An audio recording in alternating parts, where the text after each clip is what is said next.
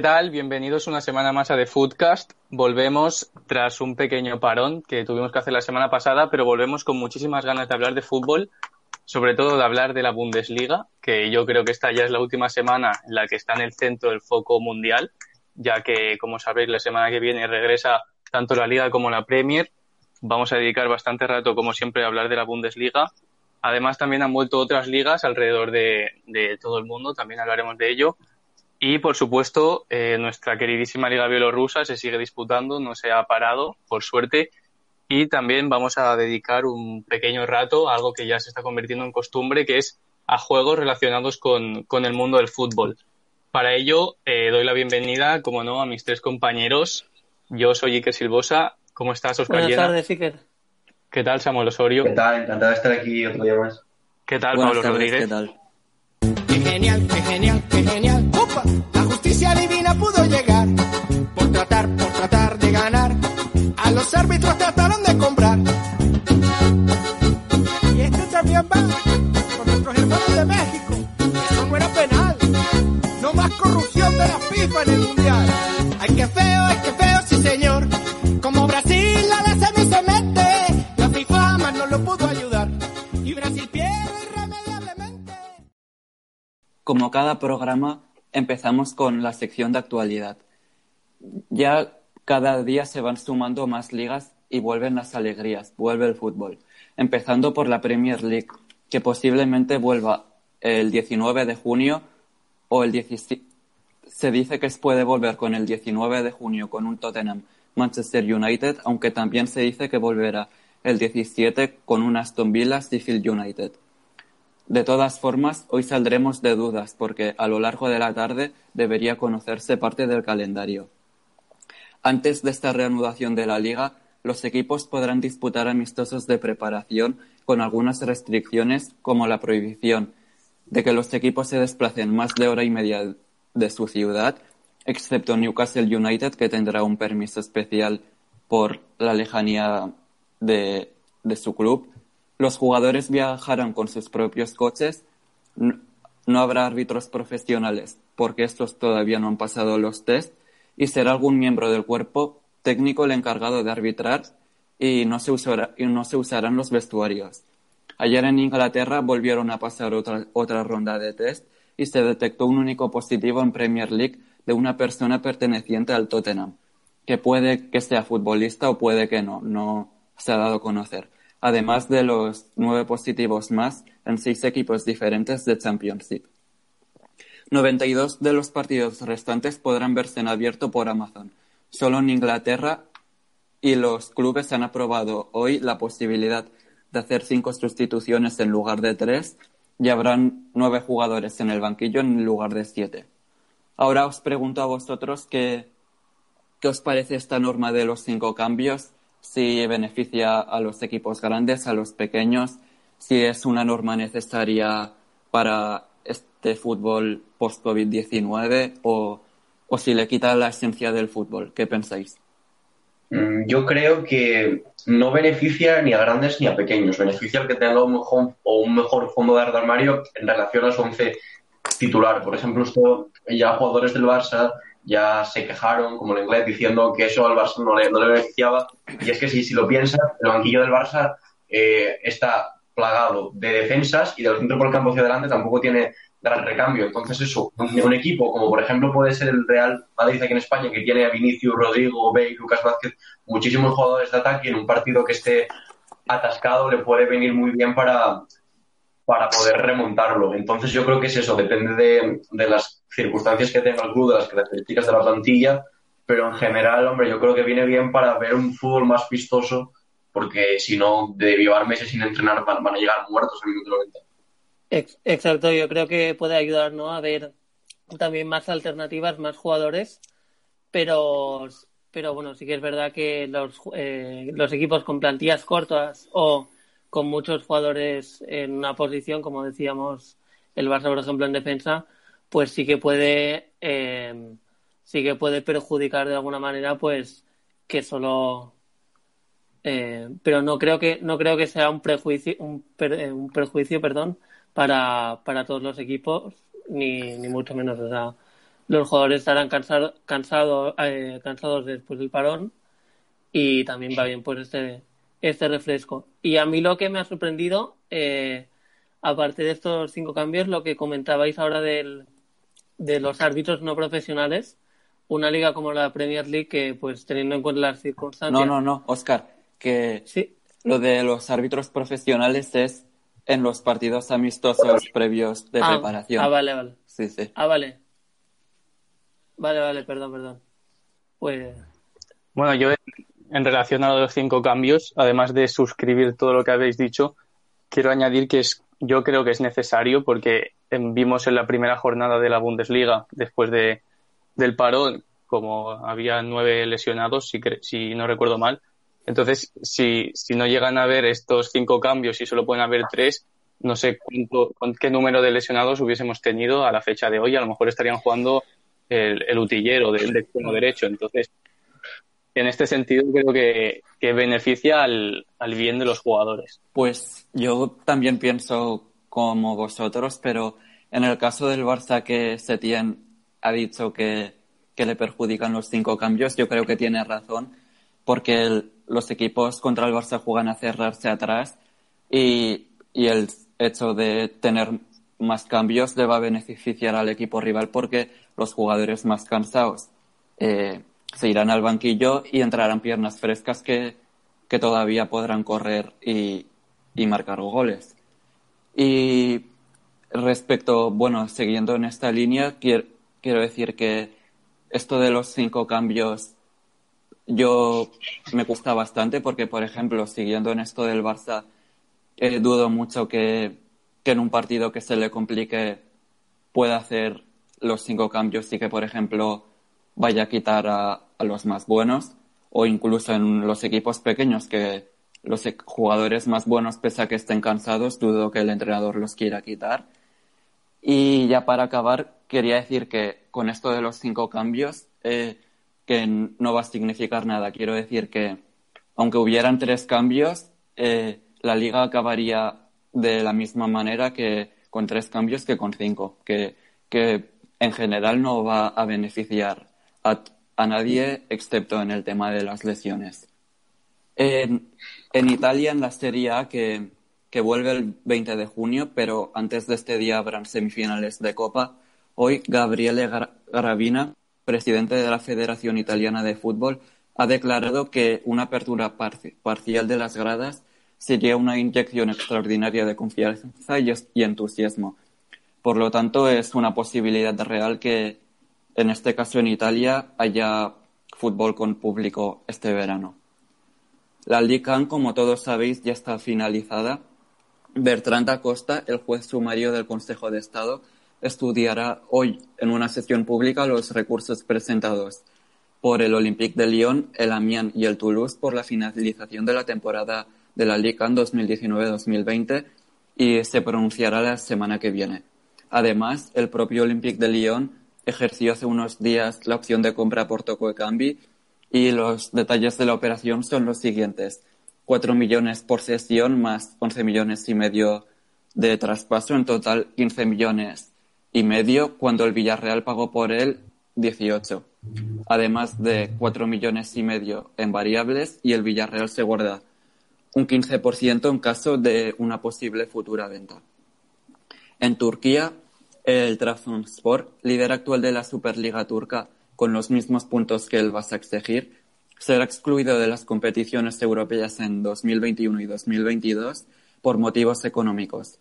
La Cámara de Resolución del Comité de Control Financiero de Clubes de la UEFA ha determinado que el club no cumplió el objetivo fijado para el ejercicio económico de 2019 y UEFA ha aprobado la sanción.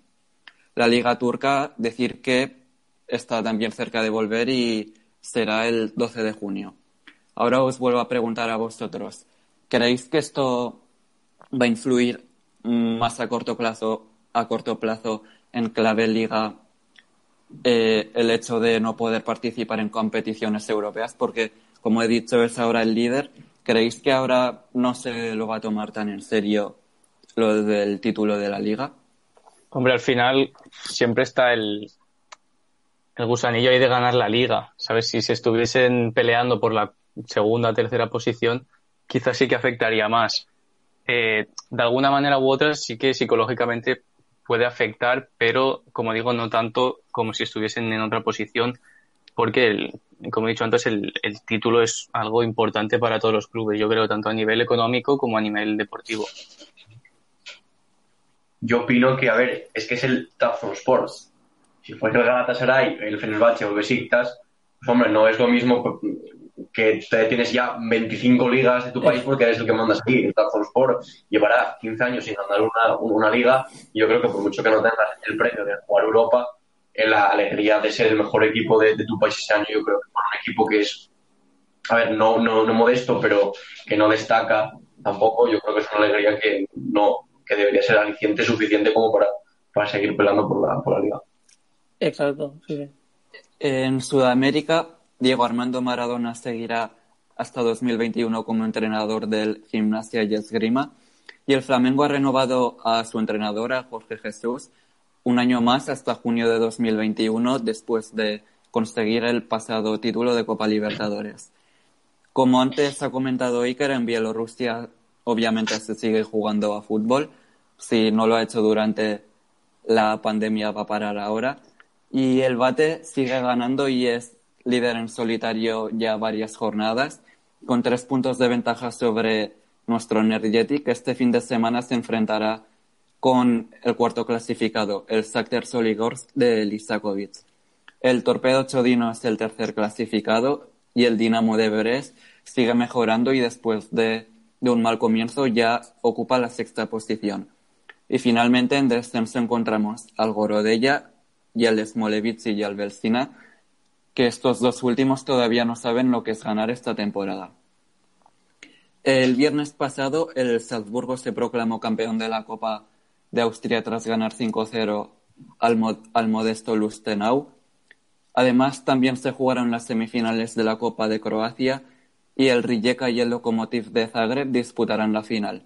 También el pasado sábado el Shakhtar venció 3-1 al Dinamo de Kiev en el clásico del fútbol ucraniano y el Shakhtar ya es prácticamente campeón con toda seguridad, pero la lucha por la segunda plaza está emocionantísima, porque el Zoria tiene 46 puntos, los mismos que el Desna y el Dinamo de Kiev y el Alexandria tiene 43. Aunque creo que no seguís eh, la liga ucraniana, ucraniana al día a día y no veis todos los partidos, si tuvierais que quedaros con uno para la segunda plaza, ¿cuál sería? ¿Zoria, Desna, Dinamo de Kiev o Alexandria? Zoria. Por ejemplo. no, porque jugó contra el español este año y no, es, no me de desgustó. Yo, yo teniendo en cuenta que no lo he seguido y también mirando un poco a la historia, pues el Dinamo de Kiev, pero es esto que tampoco ando muy enterado. Yo opino igual que Guillermo de Kiev, pero el, el Alexandria tampoco hizo una mala Europa League. Ganó a equipos como el, el y, a ver, está tres puntos por debajo de los otros, pero es que es eso, están en tan poco y además como se juegan todos los partidos entre ellos, porque es de estas ligas que tienen brillo por el, por el campeonato, yo creo que puede pasar cualquier cosa. O sea que, pero yo apuesto por el Dinamo de Kiev. Y ya ayer el Honved ganó al Mezokovest 2-1 la final de la Copa de Hungría con un doblete de Camber para el equipo local que es un centrocampista de 36 años y además se reanudó la primer, primera liga, una de las mejores ligas del mundo como es la portuguesa con un Portimonense 1, Gil Vicente 0 y un Famalicão 2, Oporto 1. Hoy se juega a las 7 Marítimo Vitoria Setúbal eh, a las ocho y cuarto Benfica Tondela y a las diez y cuarto Guimarães Sporting de Portugal. Y para acabar, decir que este fin de semana vuelve el fútbol en local, el fútbol local en Bulgaria, Eslovaquia y Grecia, y que ayer en Alemania se jugó el partido aplazado entre el Werder Bremen y Eintracht de Frankfurt. El resultado final fue 0-3 y destacó, como casi siempre, Kostic y marcaron Andrés Silva y Ilsanker en dos ocasiones en los minutos finales. Y ahora sí nos metemos de lleno en, en la liga que es el foco para muchos aficionados del fútbol de momento, la Bundesliga. Como bien decía Pablo, vamos a adentrarnos un poco más en la liga que está siendo ahora mismo el gran foco mundial del fútbol, que es la, la Bundesliga. Y para ello yo quería destacar tres partidos que se van a jugar este, este fin de semana, que en concreto son el sábado a las tres y media el Bayern Leverkusen contra el Bayern de Múnich, el sábado tam- también el sábado a las seis y media el Borussia Dortmund contra el Hertha de Berlín y el domingo a las a la una y media el Werder Bremen contra el Wolfsburgo. O sea que empezamos por el por el primero. ¿Qué opináis vosotros del partido entre el Bayern Leverkusen y el Bayern de Múnich? Eh, yo veo claro favorito al Bayern. eh, bueno, después viendo la dinámica que lleva como líder y también los partidos que lleva tras el parón. Pero el Bayern Leverkusen en, también en este regreso lo ha ganado todo.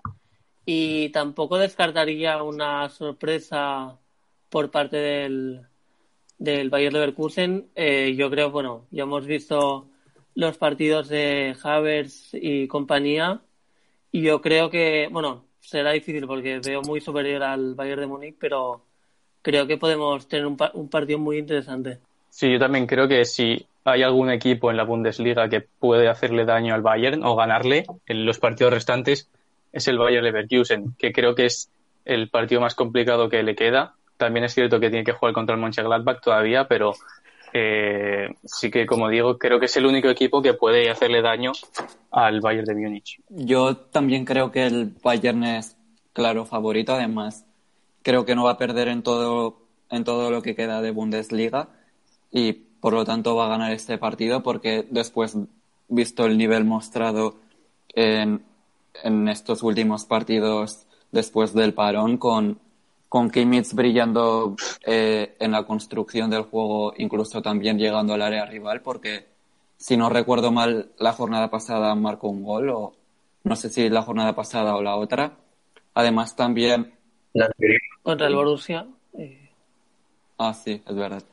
Y además, también, eh, en verdad, me están gustando todos, y como otros jugadores como Alfonso Davis o, o Müller o Lewandowski o Gnabry, por ejemplo.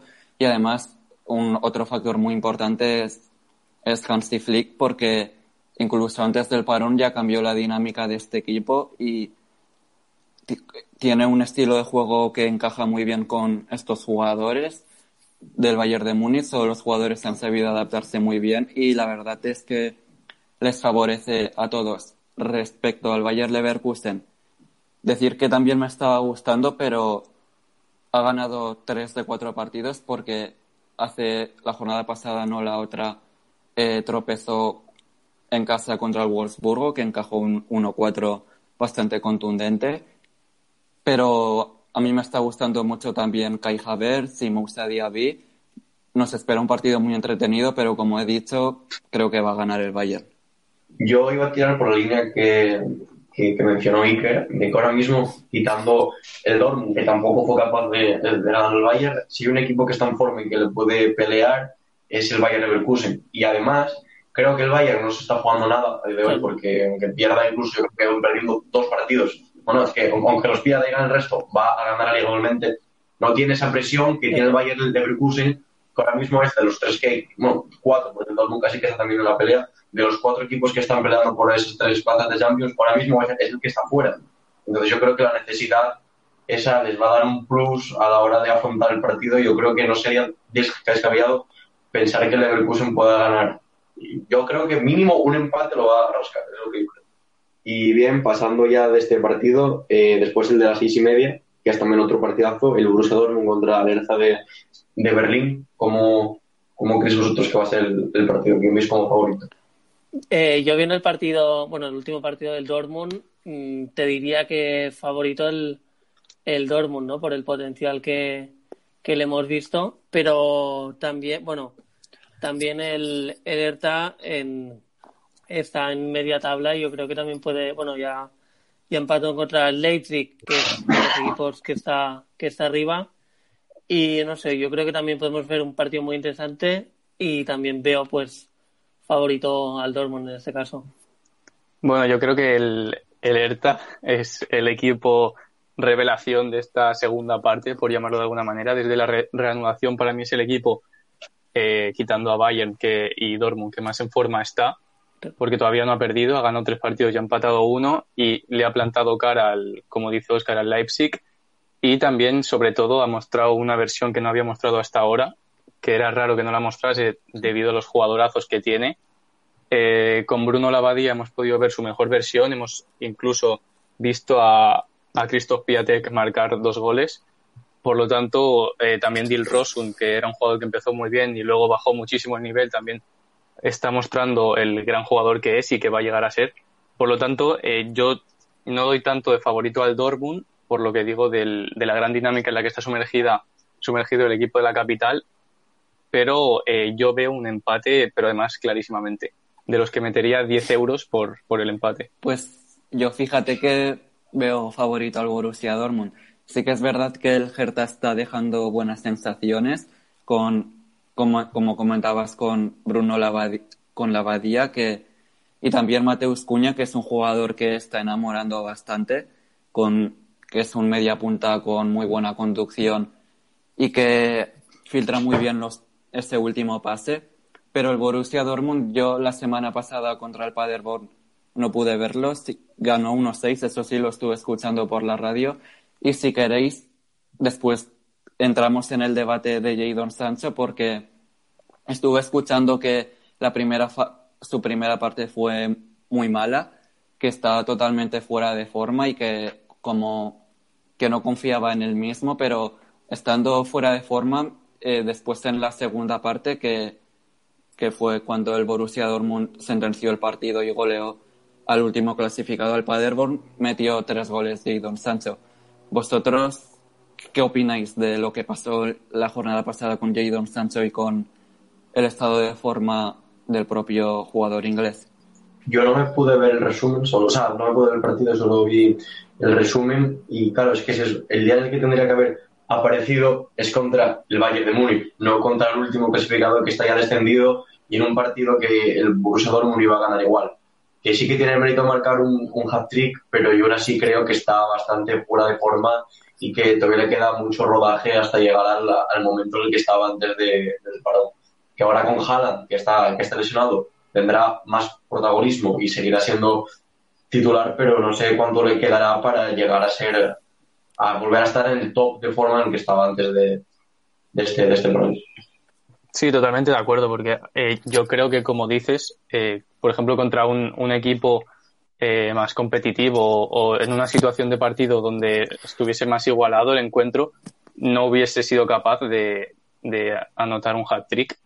Porque, claro, tenemos que recordar que los dos últimos goles son al final cuando el Paderborn ya está más que muerto y, y ahí, pues, obviamente no es la misma situación que un partido en su, en su auge, ¿no? Entonces, eh, sí que es muy preocupante, como dice Pablo, que en la primera mitad jugase bastante mal. Yo no le vi, de hecho, ni sabía que estaba jugando, porque no me miré la alineación y no me di cuenta de que estaba jugando hasta el descanso. Y, eh, bueno, también me, me gustó mucho Zorgan Hazard y, como siempre, los laterales. Eh, corregidme, pero eh, creo que no ha jugado desde el, bueno, desde, desde el parón no había salido de titular, ¿no? Eh? No. Yo creo que también pues, puede, yo creo que también puede hacer est- este factor de no haber sido titular, pues esta desconfianza de la que hablábamos al principio. Y sí que obviamente pues los dos goles que ganan pues al final pues también son fruto del desgaste del, del equipo del equipo rival. Que en este sentido pues sí que tiene mérito el hat-trick, pero que en este sentido tampoco sería tan diferencial como si hubiera sido ante, ante otro equipo. Perdóname, Samu, por quitarte este rol, pero es que me gustaría saber vuestra opinión de, como comentaba Iker, que destacan como siempre los carrileros del Borussia Dortmund. A mí me gustaría saber vuestra opinión sobre Hakimi, si tiene el nivel para fichar o incluso ser titular por el Madrid o no lo tiene. Decidme primero vosotros y después os digo la mía, si queréis. Para ser titular, no lo sé, pero que tendrá que quedarse en la plantilla, eso seguro. seguro. A ver, es que el Madrid tiene muchísimos laterales. En la izquierda tiene a Mendy, a Marcelo, a Reguilón, que tiene que volver aún. En la derecha tiene a Carvajal, a Odriozola, que tiene que volver, a Hakimi, que tiene que volver. Entonces sería una limpia brutal. Reguilón puede sacar mucho dinero por él. Marcelo ya no te rinde, aunque creo que no se va a querer ir. Mendy debe ser imprescindible. Odriozola yo también lo vendería. Y Carvajal está bajando muchísimo de forma, no el, no es el, el Carvajal de hace dos tres años. Y yo creo que Hakimi, puede jugar en ambas bandas, debe ser vital porque es que te puede rendir en cualquier momento. Aunque claro, tampoco le veo porque el Madrid no es un equipo que juegue con carrileros largos. Y a la hora de. Es que si, se, si el, su rol va a ser de defender, no le veo. Y al Madrid no le veo tampoco jugando con defensa de, de 3 o de 5, como lo, lo, lo queréis decir. Entonces, hasta ese punto, no sé cómo puede adaptarse, pero que debe estar, y estoy seguro que te puede ofrecer muchísimas cosas como, como revulsivo o en un partido que necesites frescura desde el Es esto, ¿no? Yo creo que, bueno, lo que dice Samu, que en el Dortmund hablamos de carrileros, mientras que en el, en el Madrid hablamos de laterales, y en ese sentido, pues en el Dortmund sí que está dando bastante juego. Y luego, eh, del estado de forma de Carvajal o Marcelo, yo creo que ahora mismo sí que lo pondría por delante, pero mm, pues teniendo en cuenta que es más joven y demás, pues quizá ahora mismo pues en el Real Madrid pues no sí que sería pues o suplente o, o revulsivo. Hmm. Poco más se puede, se puede añadir a eso. Yo, eh, siguiendo la línea de que, de que él es más ofensivo, ahora eh, se le está dando mucho bombo por su, por su papel en la zona ofensiva, eh, más que por lo que hace defensivamente. Y en el Madrid no creo que, que tuviese tanto protagonismo en, en las ofensivas, en los ataques. Por lo tanto, no creo hasta qué punto, o sea, no creo que fuese capaz de, de cuajar tanto como lo está, como está cuajando en el Dortmund por el hecho este de, de que se puede asomar mucho más al, al arco rival, que es donde él hace daño más que en, en situación Exacto. defensiva. Sí, yo como, creo que como vosotros, más o menos, porque. Pero eso sí, me cuesta verle de titular en un, en un Real Madrid, porque hay que tener en cuenta que es el Real Madrid y el nivel de exigencia es, es de lo más alto que hay en Europa, y un error eh, es muy caro y te llena, te llena de críticas y la confianza te baja también. Y me echa un poco para atrás por lo que comentáis por el tema defensivo, porque vale que está Casemiro que, que le protegerá mucho en esa banda si es que juega, pero y también estoy escuchando escuchando y viendo mucho que, que en la otra banda está Mendy, que sí que es más defensivo, pero en realidad eso no tiene nada que ver porque Mendy está en la otra banda y, y no le influye para nada, porque quiero decir con esto que igualmente su banda puede ser un coladero, por mucho que la de que Mendy sea un crack defendiendo. Y nada, eso en a lo mejor sí en la plantilla del Madrid, pero claro, yo no veo a un jugador del nivel de, de Hakimi que en el Borussia Dortmund está destacando tanto, sobre todo por eso, por, por compartir defensa con tres centrales más, que con su nivel sea suplente muchos años, porque por el tema que, lo, que comentamos, Carvajal tiene que estar por delante, aunque su nivel de forma esta temporada esté siendo muy bajo. Es que no sé si será muy un popular opinion, pero para mí la temporada hasta el día de hoy de Raf ha sido mucho mejor que la del 30 Alexander Arnold. Que no estoy diciendo que sea mejor jugador que el 30 Alexander Arnold, pero la temporada hasta el día de hoy yo creo que ha sido bastante mejor de Raf, quitando estos cuatro o cinco partidos hasta la vuelta que se le está magnificando todo mucho, pero aún así yo creo que el nivel de Trent ha dejado bastante que desear, pues las expectativas eran muy altas y Raf se ha mantenido en una línea en, en silencio y cumpliendo, marcando muchos goles en, en Champions. Yo le recuerdo, si no, si no, a ver, me recuerdo, espero no acordarme mal, de un doblete contra el Slavia de, de Praga en Champions en un partido que estaba complicadísimo, lo tenían cerradísimo y con dos galopadas se plantó en el área y marcó dos auténticos golazos. Y es eso, yo creo que es un jugador bastante infravalorado, que le aporta muchísimo al, al, al Borussia Dortmund y que eso, que para mí intentar Arnold ha sido un poco bluff porque se le ponía como el nuevo, el nuevo Dani Alves, va a reinar la banda derecha durante los próximos 15 años y al final parece ser que tiene bastante competencia. Es que la, la temporada pasada de, de Arnold Sí. fue un, un escándalo, o sea, ahí sí que es cierto que, que el nivel es de, de auténtico crack Claro. y es súper joven. Pero sí que es cierto, yo también opino, eh, igual que Samu, que para mí esta temporada está siendo más Sí. decisivo para su equipo a Kraft que, Sí, yo que a decisivo creo que también, pero eh, la temporada de Alexander Arnold esta, pese a que la, la pasada fue espectacular, tampoco está haciendo nada mal porque hay que decir que eh, el Liverpool lo ha ganado todo en sí. Premier League. Bueno, sí, lo ha ganado todo y él lo ha jugado todo además porque el Liverpool no tiene lateral derecho suplente. Además, eh, a mí sí que me ha gustado bastante. Sí que es cierto eso que decís que, que es más decisivo y que eh, Hakimi es más decisivo y muy infravalorado, pero lo de lo de Hakimi es también en- depende en qué contexto. Y en el tema Real Madrid, pues lo que me, por ejemplo, en este caso, al Trent Alexander Arnold, por ejemplo, yo sí que le veo en el Madrid, aunque no creo que se vaya porque está en el Liverpool, pero a Hakimi no.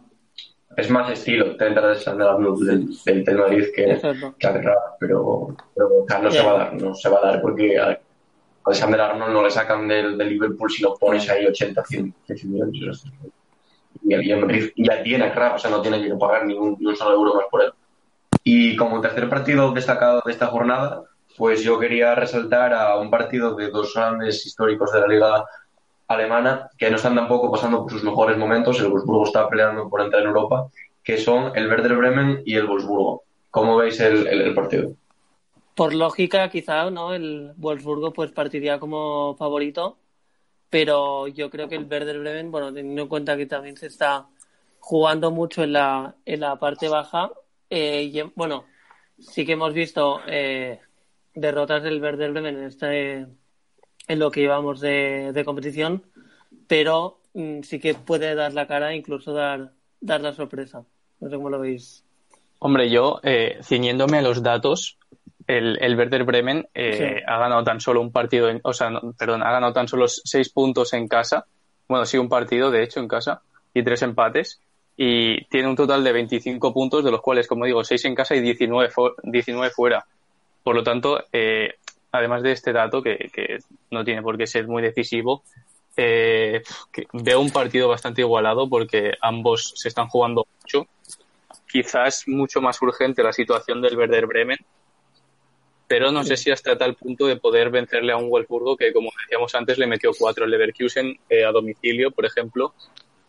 Así que es- para mí es el más complicado de saber qué va a pasar, ¿eh? pero yo también veo un empate. Yo también me decanto por un empate porque la verdad es que al Wolfsburgo tampoco no lo tengo muy visto.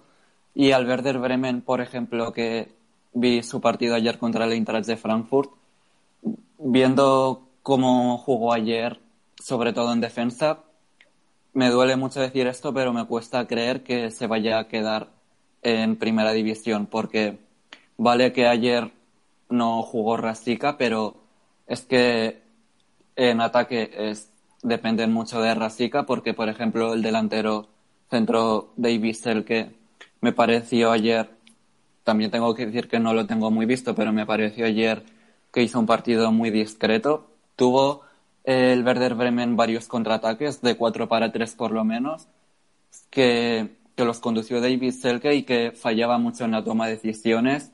Y con- como lo que comentaba antes con Jadon Sancho en su primera parte del otro día, que no confía en él mismo, que, que es como si deseara que no se la pasaran porque cree siempre que va a fallar, porque, eh, porque es así que lo veo que mm, no confía en él. Y en defensa me pareció bastante flojo ayer también, entonces, pues que ojalá se salve, yo creo que quedará en empate, pero, pero me cuesta ver al Werder Bremen si nada cambia en primera división el año que viene, porque también hay que decir que solo quedan cinco partidos contando esta jornada próxima. Yo sí que creo que, no sé si salvarse, pero por lo, men- por lo menos no va a descender directamente, Sí. porque está solo a dos puntos del Fortuna. Y a mí, a mi parecer, el Fortuna es peor equipo que el Werder Bremen en términos generales. Por lo tanto, todo dependerá, si termina siendo así, del, del partido final de playoff, de descenso. Ahí sí que se lo jugará todo. Eh, no le veo capaz de pasar al Mainz, que es el cuarto equipo por la cola, el primero que, que no está en, en descenso, pero como digo, sí que creo que, que va a optar a esta, a esta penúltima posición que da acceso al playoff. Yo opino igual, incluso que se puede salvar porque está a dos puntos del Fortuna Düsseldorf, como decías, y está a tres del Mainz, pero tienen que jugar entre sí aún. Que no sé cómo está el, el tema del golaveraje o si en, en la Bundesliga se usa o es simplemente diferencia de goles, pero yo creo que si consigue armar un equipo en torno a Rashica, que es la figura y que no está apareciendo en estas jornadas, que no está siendo Sí. ni titular, es un caso parecido al de, de- al de Sancho, yo creo que sí que pueden tener argumentos de peso como para poder luchar por la, por la salvación. Pero si no recuperan a Rashica en estas cinco jornadas, lo van a pasar muy mal. Y para este partido, pues eso, espero que sea Rashica titular, que pueda demostrar el por qué grandes equipos eh, se rumorea que estén interesados en él, como el Leipzig, Dortmund, incluso el, Liverpool, y que pueda ayudar a que, a que el Werder Bremen saque los tres puntos, que además, añado, es el equipo que más años lleva en Bundesliga. Sí. O sea que sería una pérdida muy grande para la liga que ya ha visto bajar equipos como el Hamburgo, el Hannover, el Stuttgart históricos y este sería otro más en la, en la segunda división alemana. Qué genial, qué genial, qué genial. ¡Opa! La justicia divina pudo llegar. Por tratar, por tratar de ganar. A los árbitros trataron de comprar. Siete son, Gigantes los alemanes. siete son, Brasil humillado en casa. siete son, Tiene tremenda crisis. siete son, Si la FIFA no son nada. siete El son, primero fue de Müller. siete son, El segundo lo hizo Klaus. siete son, Los hizo el 3 y el 4. siete son. Otros a mí entre dos. No, sí, por mí, ojalá, ojalá ganen y se salven, pero es que vi su partido ayer y creo que he visto alguno más estas jornadas y no me gusta, no, me ha gustado nada en, en general. Sí que es cierto que tiene mejor equipo que el Fortuna Düsseldorf, eh, como por ejemplo también tiene jugadores como Eges- Egestin, pero en este sentido pienso que va a depender más de otros equipos que de sí mismo. Vale, pues como ya viene siendo costumbre en The Foodcast, vamos a dar también una parte divertida a nuestro programa con, con por decirlo así, algunas adivinanzas. Eh, en este caso, pues para adivinar algún, algún futbolista que hemos preparado pues cada uno de nosotros y para dar pues un poco así de, de diversión al, al programa. Eh, si, si os parece, empiezo yo con el que había pensado. Os voy a dar cinco, eh, cinco pistas y a ver si, si sois capaces pues de, de adivinarlo. Eh, la primera la primera pista es que es eh, ha sido campeón de Champions, de la Supercopa de, de Europa y del Mundial de, de Clubes.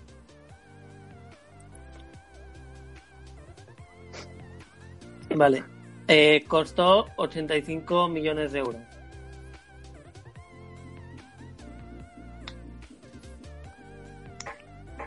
¿Puedes Eh, repito. Vale. Eh, Dile, di. Vale, Los- es campeón. yo los ha títulos, sido por favor. campeón, bueno, entre otros, de Champions, Supercopa de, de Europa y Mundial de Clubes. Y, em, ¿qué he dicho? Ah, costó, ochen- costó 85 millones. Sí. Costó ocho- 85 millones. Uf. Salah. No, No, hombre, no, Salah no ganó un mundial, joder. no, mundi- Mundialito de Ah, había clubes, entendido Mundialito de clubes. sí, sí, sí. Ah, de clubes. Joder, nada. Ya me parece que lo he dejado. 25 millones. Le- Van. Vamos, vamos, vamos. Es que no me salían jugadores así top, digo yo, pero si el Madrid hace mil que no sé, que no se gasta nada. Sí, muy fácil. Eh, vale, vamos. Digo, igual, du- igual dudan con los Buah, 85 millones. Pero,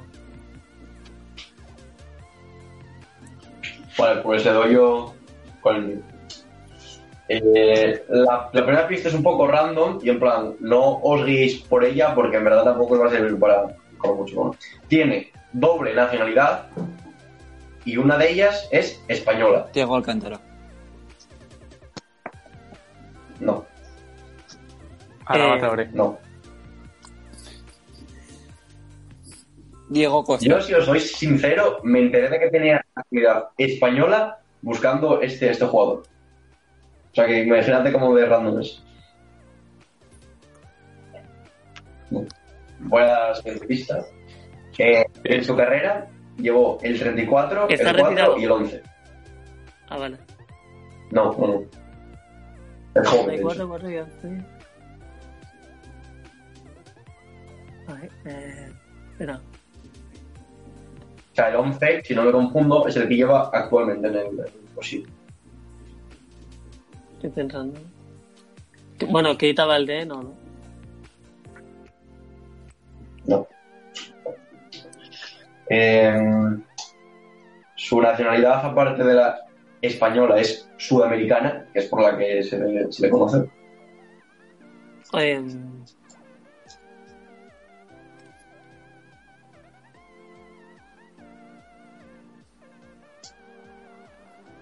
Nada, Que va, que va. vale.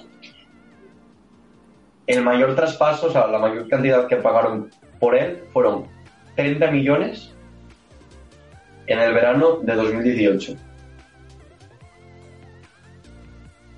Fua. guau, eh, espera, estoy con Buah, el lado ni de la idea, eh, ni realidad.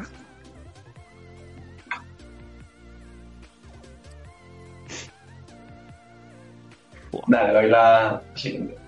Como, o sea, en carrera profesional, solo jugó en dos países: Italia e Inglaterra. Solo ha jugado, ¿no? O sea, en plan. Ah, vale. Eh, Sí. ah, eh, ay. Icardi, ¿no? No, No, no, no, no.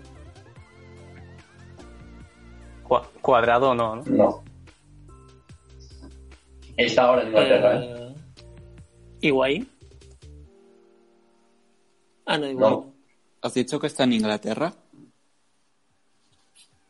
Sí. Nada, una pista ahora un poco más ya. para- Es Ah, Pivote. mm, el centro defensivo lo que hay Con el 11. con el 11. Pivote con el 11. Sí, yo tampoco, la verdad que no sé qué número llevaba. Y no le pega mucho, pero bueno. Fua.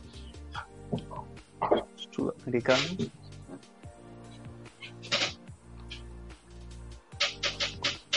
A sus 24 años lleva ya 23 partidos con la selección absoluta, con la cual jugó este Mundial 2018. el último. Buah, es que eh,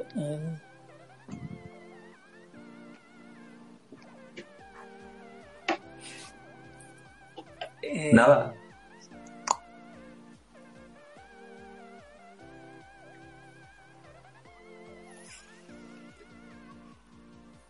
Nada, voy a estrechar un poco más el cerco. Juega en el Big Six.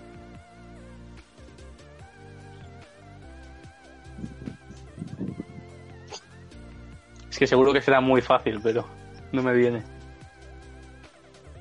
De un equipo de la capital. O sea, os estoy dejando en tres equipos. Solo puedo jugar en tres equipos juntos. eh,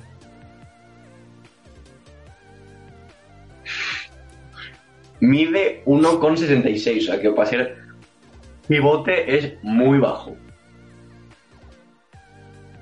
Y tiene un valor de, de mercado de 36 millones de euros.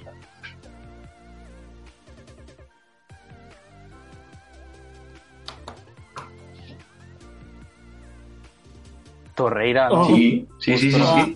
Sí. Ah, Joder. hola, Lo de la nacionalidad Vamos. ni idea. hola tú. Buah, que va, eh. Hostia. Y lo del 11 también es súper random. en plan, Tú me dices que, qué número lleva Torreira y no me sale el 11, pero vamos. No, no. Yo sé el Tampoco 11 va que lleva mañana, el me 11 sale. por, por la Play, pero lo de la nacionalidad me había, me había engañado un poco.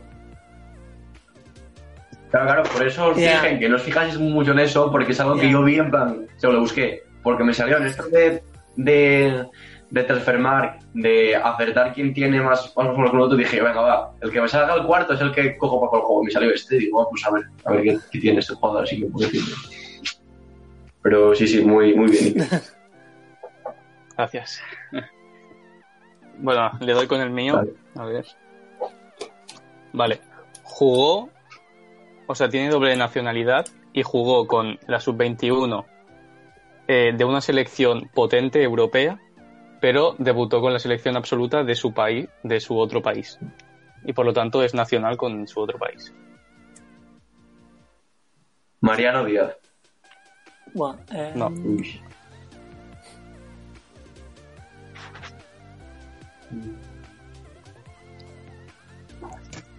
Otra, otra.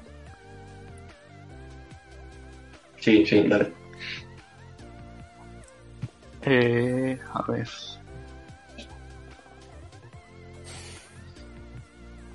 Vale, eh, hace algunos años compartió equipo con Zouma y con Kevin Mirallas.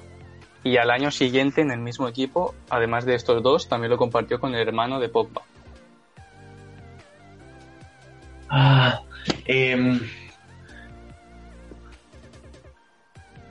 es que lo de Miralas me despistó, pero. Aubameyang. Ostras. Sí, joder. Es que en plan, sabía Hostia, que. Zuma Sí. jugó en el Saint-Étienne y que, sí, sí, sí. y que el hermano de Pogba jugó en Saint-Étienne. Pero cuando, cuando coincidió Mira, sí. con. Sí, con.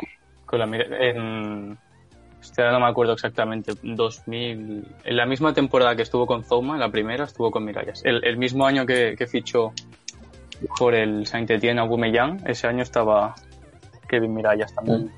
Pues no, no tengo ni idea. Bueno, también iba a decir que, que no ha ganado ninguna liga en Vale, ninguno de los equipos en los que ha estado. Que, que fue Pichichi de la Bundesliga en la 16-17 y que ha sido entrenado por Camacho. Y luego, si esto no lo sabíais, iba a añadir que ahora mismo también le entrena otro entrenador Sí. español. Que la de, la de Camacho estaba muy bien tirada, pero en plan.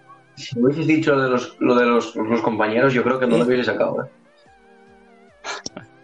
Joder, pues yo pensaba que era más difícil. Que va, que va. Es que no sé, asocié ideas porque yo tengo un FIFA 12 y juego mucho y sale ahí Zuma, tío, con una cara, en plan, ¿sabes? Con una cara como que le hubiesen pagando una paliza.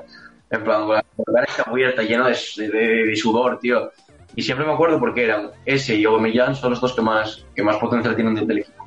Y no sé, siempre me los, me los, echaba. Entonces como que lo relacioné, pero cuando dijiste lo de, lo, lo- lo de Vidalás también, me, me descuadraste, pero por, pero por completo, y lo hice así por así. Sí, yo tampoco lo sabía. De hecho, creo que fichó el mismo año que fichó Aubameyang. Voy a buscarlo. Eh, dale tú con la, con la tuya, Pablo. Eh, es delantero centro y tiene dos nacionalidades. Qué pesados con la doble nacionalidad.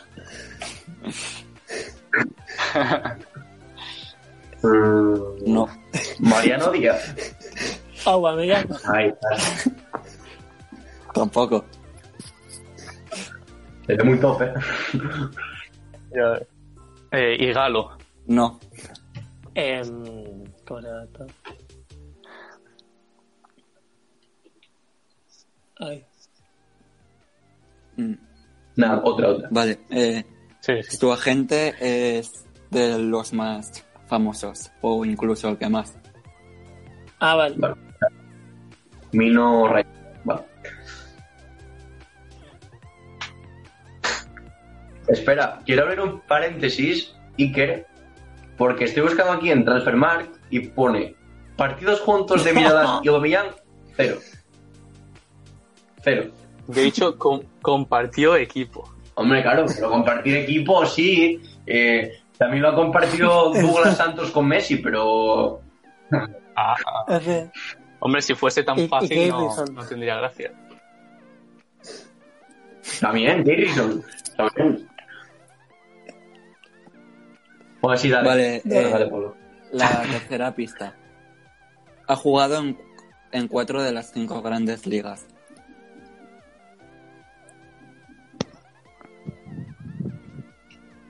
Sí. Ibra. Ah, vale. Joder. Ya salió el otro día, ¿no?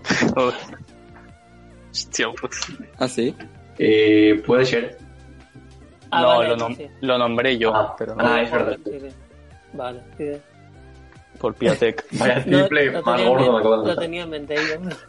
3 de 3. Y siguiendo con otro juego, eh, esto es uno que se hizo en el canal de, de YouTube de, de charlas de fútbol, que es cogiendo las 12 selecciones con mejor ranking FIFA, pues yo ahora voy a sortear tres y con esas tres van a tener un minuto para formar un equipo el mejor posible con como mucho cuatro de cada, o sea, cuatro de uno, cuatro de otro y tres de otro. Y yo, con mi valoración objetiva y sin ningún tipo de color hacia uno u otro, elegiré quién lo ha hecho mejor, así, según mis, mis gustos.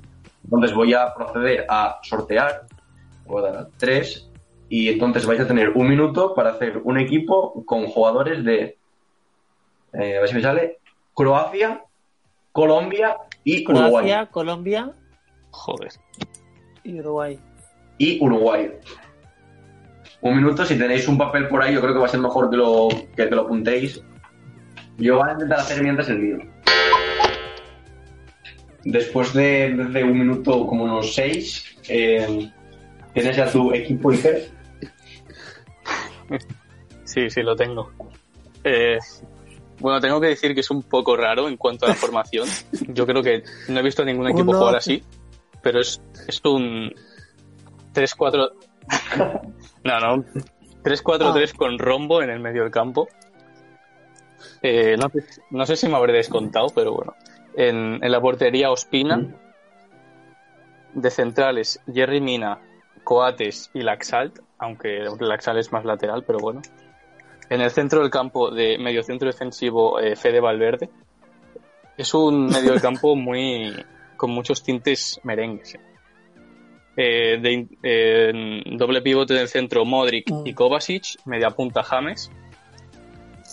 Y arriba las bandas Perisic y Cuadrado, en las bandas que queráis. Y delantero centro Cavani. Está bien. Vale. Está bien, ¿no? Vale, yo un Vale, cuadro de eh, con su, eh, Subasic en la portería, eh, Tagliafico y Cuadrado en los laterales, eh, Davinson Sánchez y Godín. Ah, no, Tagliafico es uruguayo. Joder. Ya no, es que lo he dicho Hostia, yo ahora. estaba flipando. Lo he dicho ahora y Si no lo dices, no me cuenta, ¿eh? Si no sigo aquí tan fácil, no me Es que he cuenta. dicho ahora y me sonado mal, ¿eh? pues Laxal. Nada, meteré a Laxal, por ejemplo. Cuadrado y Laxal en los laterales.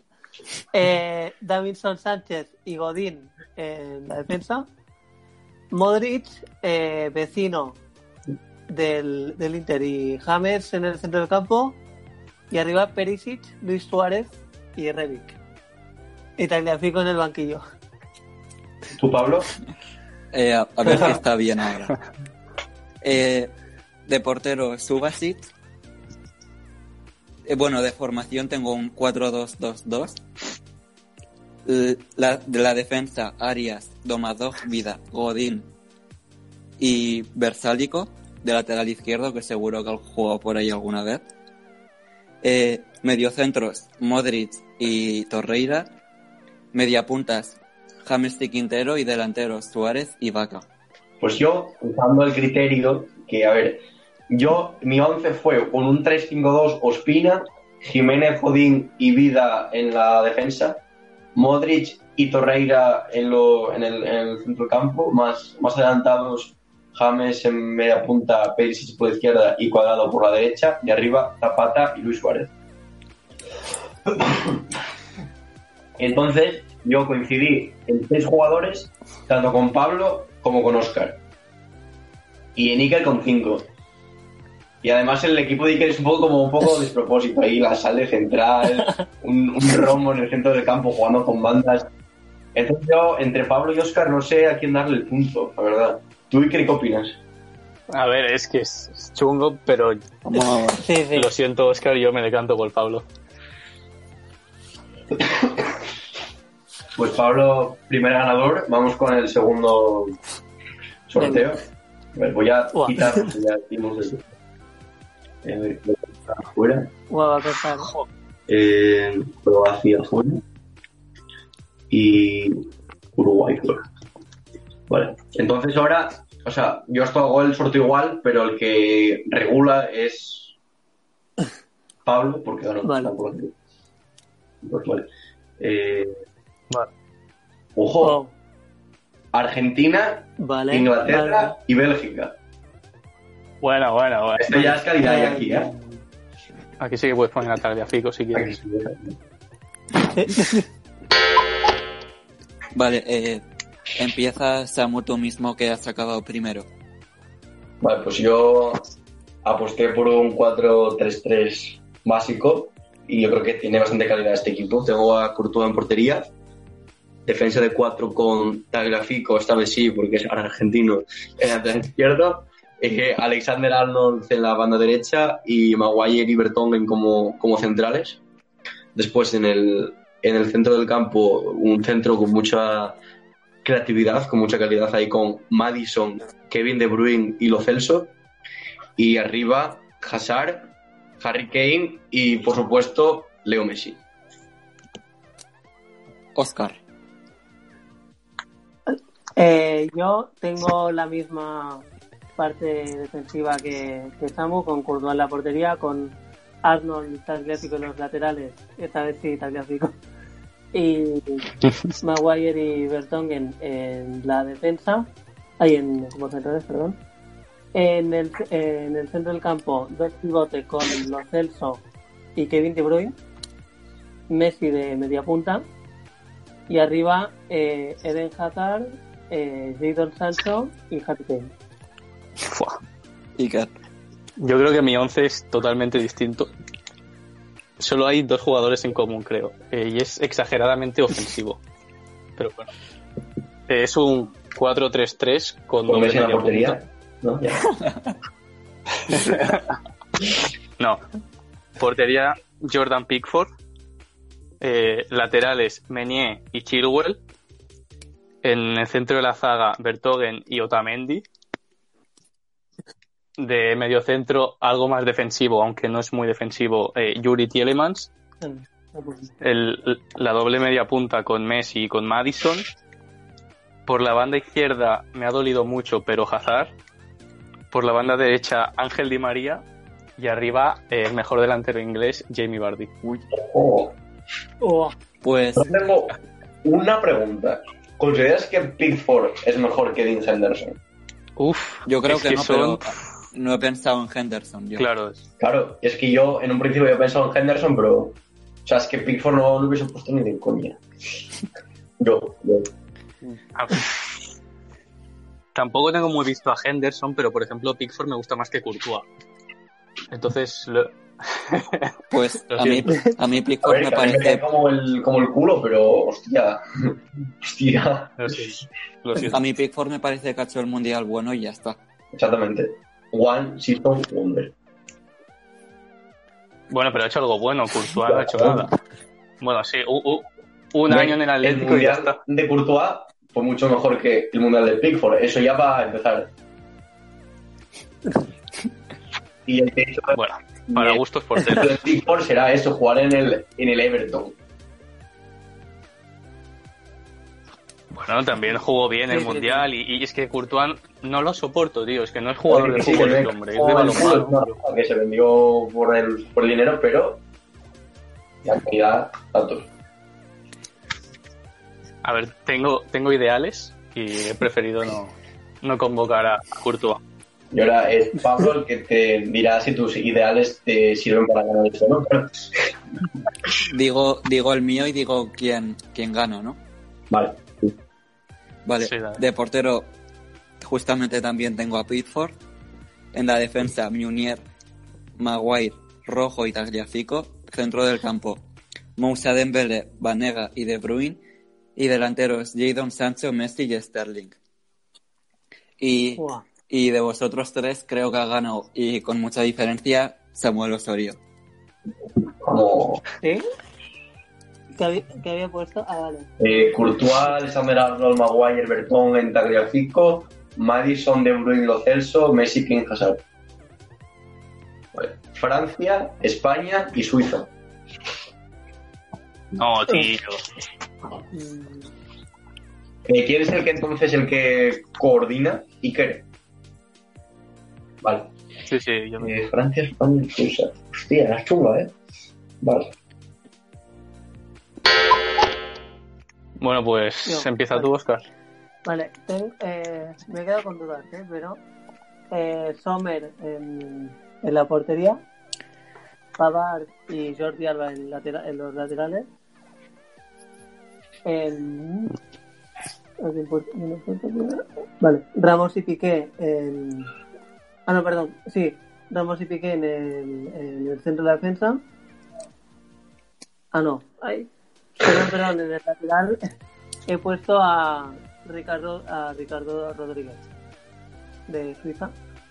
Eh, Ramos y Piqué en, el- en la defensa. Con Kanté, eh, con Kanté en el centro del campo. Eh, ay.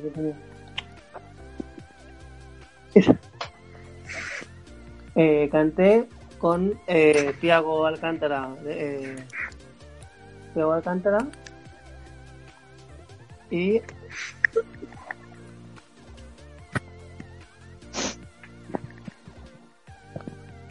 te me has contado. Vale, espera, tengo mal contado. Vale, pues vo- eh, voy a poner Can, eh, Kanté, Thiago y, y Shaka en el centro del campo. Y arriba Mbappé, Yago Aspas y Shakiri. Eh, Vale. bueno, Vale. Pablo mismo, me Eh, como veáis. Mi formación es 4-3-2-1, un poco raro. Portero Sommer, laterales Pavard y Lucas Hernández y centrales Akanji y Ramos. Centro del campo, Saka, Fabián y Pogba. Do- dos media puntas, Griezmann y Rodrigo y delantero Paco Alcácer. Yo ya, vamos, igual.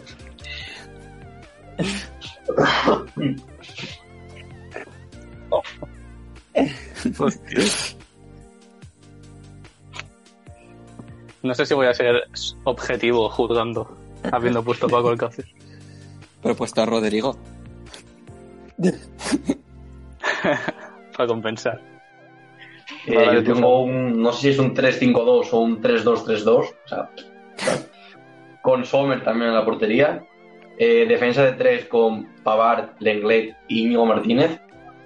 No quería apostar ni por Ramos ni por Piqué, yo he puesto por el punto de España. Doble pivote suizo con Zakaria y Shaka. Después, como una zona de media punta con Mbappé, Griezmann y Oyarzábal. Mbappé y Oyarzábal colados en banda. Y arriba, Morata y Williams. Aunque bueno, Williams y Mbappé podrían intercambiarse ahí. Arriba Williams. Morata. Aunque bueno, Williams y, y Mbappé se pueden cambiar entre ellos.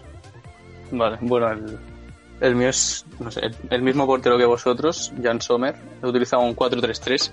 Eh, laterales Pavard y Gaya, obviamente. Centrales Piqué y Endika. Eh, en el centro del campo Shaka, Zakaria y David Silva. Y arriba Adama Traoré, Mbappé y Griezmann. Adama antes que, que Ferran, por ejemplo. He tenido ese debate interno, pero sí. De cara a una competición en un futuro próximo, muy próximo, sí. Dentro de un año, no. A ver, yo opino que para 90, o sea, para ser titular, Ferran. Para entrar en el 70, Adama. Igualmente. Es mi. Pero bueno. Te lo compro, te lo compro. ¿Y a quién das tú como, como ganador en esto? La verdad es que está bastante igualada la cosa, sí.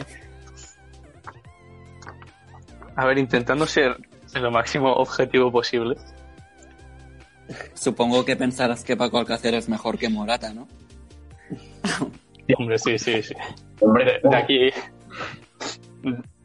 que no, hombre, por aquí a Dios. Marte. Hombre, que sí. No, no entiendo ese hate tampoco a, a Álvaro Morato, tío. A ver, lo bueno de es que está bien compensado porque tiene a Morata que no se mueve y luego tiene a Williams que se mueve por todas partes. Entonces se complementan. Buah, es que está, es muy chungo, ¿eh? Eh, Creo que me duele, pero me voy a decantar por Pablo. Pero básicamente porque, por eso, porque para mí Paco Alcácer es mejor delantero que Morata. Es que lo demás es todo prácticamente igual. No, Yo por te cosas, ¿eh? acepto, Y acepto también- tu, tu explicación, pero para, para mí no. O sea, Morata es delantero Champions y Alcácer es delantero Europa League. Para mí. Son distintos, son distintos. Y bueno, queda uno solo. De momento vaya Pa- Pablo dos y yo uno, ¿no? Y queda uno, que bueno, son los tres que, que quedan en el top 12, que son eh, México, Brasil y Portugal. México, Brasil y Portugal. Y organiza Oscar. Vale. ¿Tú Iker ya lo tenías? Pues Sí. Vale, yo he elegido en este caso un 4-4-2 eh, con el portero Ochoa, eh, laterales por la derecha Can- eh, Danilo y por la izquierda Guerreiro, en el centro de la zaga Héctor Moreno y Felipe, eh, doble pivote en el centro del campo con Casemiro y Rubén Neves, banda derecha Neymar, banda izquierda Gonzalo Guedes y arriba Raúl Jiménez y el bicho. vale. Eh, Pablo o Samu. ¿Quién quiere? Tú primero. Vale. Pues, a ver, yo también tengo como portero a Ochoa. Eh, defensa de cuatro con Guerreiro en banda izquierda, Dani Alves en banda derecha, Rubén Díaz y Felipe en el centro de la zaga. Eh, Casemiro como pivote. Luego tengo a Lainez y Bernardo Silva más como mediocentros de creación. En la banda derecha Irving Lozano, en la izquierda Neymar y en el centro Cristiano Ronaldo. Mm, Vale. yo, Ochoa portero. La defensa es mi línea más floja y tengo a Alves, Rafa Márquez, Rubén Díaz y Marcelo. Centro del campo, Casemiro, Rubén Neves y Guardado. Y delanteros, Bernardo Silva, Neymar y Cristiano Ronaldo. Eh, digo yo, yo el mío, ¿no? Vale. Yo Sí. tengo a Ederson en portería del City. Cancelo y Rafael Guerreiro en los laterales. Marquinhos y Thiago Silva. En Marquinhos y Thiago Silva. En el pivote Casemiro. Rubén Neves y Bruno Fernández. Bruno Fernández, perdón, del, del United. Y arriba eh, Irving Lozano, Raúl Jiménez y Neymar. No está mal. Y ¿Y yo me quedo con. Quizá con. Con el Samu, creo. Con el Samu. Pues tenemos empate entre Pablo y yo, que lo resolveremos en un 1-1 sin camiseta. Nada, el desempate para el próximo capítulo, a ver si consumo la remontada. Bueno, y para cerrar un programa más, después de haber pasado este gran rato hablando de, del fútbol eh, en todos sus aspectos, incluso llevándolo al extremo de, del juego y de la diversión, Adiós.